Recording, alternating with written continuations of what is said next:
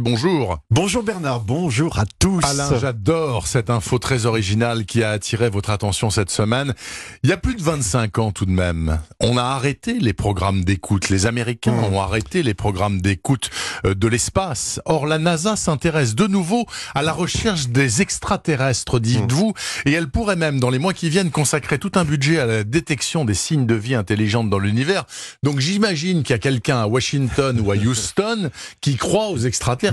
Bah, vous savez, c'est une des blagues euh, des sénateurs démocrates en ce moment à propos de l'exploration martienne qui est euh, prônée par euh, Donald Trump qui dit si vous voulez tester un détecteur de vie intelligente sur Mars, alors installez-le d'abord à la Maison Blanche et si on en trouve, bah, ça sera une grande découverte. Ah, excellent, excellent Alors- les démocrates. Plus sérieusement, la demande vient du Congrès américain qui propose à l'agence spatiale de se lancer dans la recherche de technosignatures dans l'espace. C'est quoi ce charabia, la technosignature? Elle vient d'où cette idée exactement? Alors c'est un mot qui a été inventé par Gilles Tarter, qui, euh, que vous connaissez sans doute parce que elle est incarnée à l'écran par Jodie Foster dans le film Contact. Ah, contact de Zemeckis. Bah oui, c'est ça, Je c'est une fiction hein. qui parle justement de nos tentatives de d'entrer en contact avec des intelligences extraterrestres. Donc une technosignature, hein, pour vous répondre, c'est une contraction de signature de technologie Oui. qui désignerait tout signal dans l'univers qui impliquerait des machines. Mhm. Alors on pense évidemment aux ondes radio, on nous entend en ce moment même, donc les fameuses écoutes hein, Bien euh, sûr. du programme SETI, mais aussi à des signaux laser, là c'est des signaux optiques, ou à des grandes structures édifiées par des super civilisations avancées.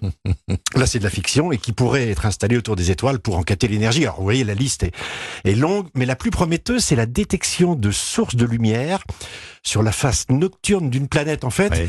c'est la pollution lumineuse des villes qui serait visible à très grande distance. À supposer qu'il y a une ville, bien évidemment, Exactement, sur Mercure habitée. ou ailleurs. Pourquoi relancer les recherches sur les civilisations extraterrestres alors qu'elles ont été stoppées il y a un quart de siècle? C'est qu'elles n'avaient pas abouti à l'époque. C'est vrai, mais les choses ont changé, Bernard. D'abord, on sait aujourd'hui que les planètes sont un sous-produit de la formation des étoiles. Hmm. En fait, il y en a partout. Euh, les dernières estimations sta- statistiques, moi je les trouve extraordinaires, parlent aujourd'hui de 40 à 60 milliards de planètes comme la Terre dans notre seule galaxie, la Voie lactée. Et il y a Enfin, des... comme la Terre, euh, faut voir. Bah, en tout cas, de la même taille, mais peut-être pas forcément habitable. Hein. a, a priori, euh, si. Ah bon A priori, si. Entre 40 et 60 on va, milliards avoir, de on va avoir des planètes de rechange Eh alors. ben, euh, oui, mais elles sont loin. Elles sont quand même très loin.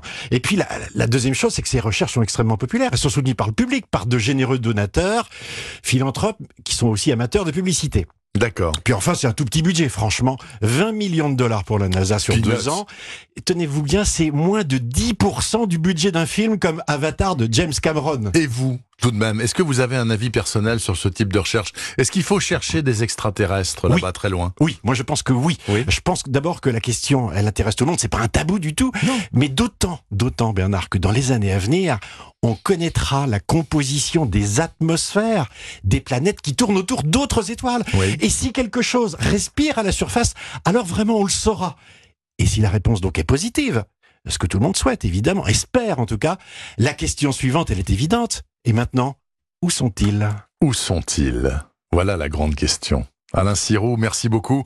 C'est toujours passionnant de vous écouter, Alain. Je vous souhaite une bonne semaine scientifique. Bonne journée.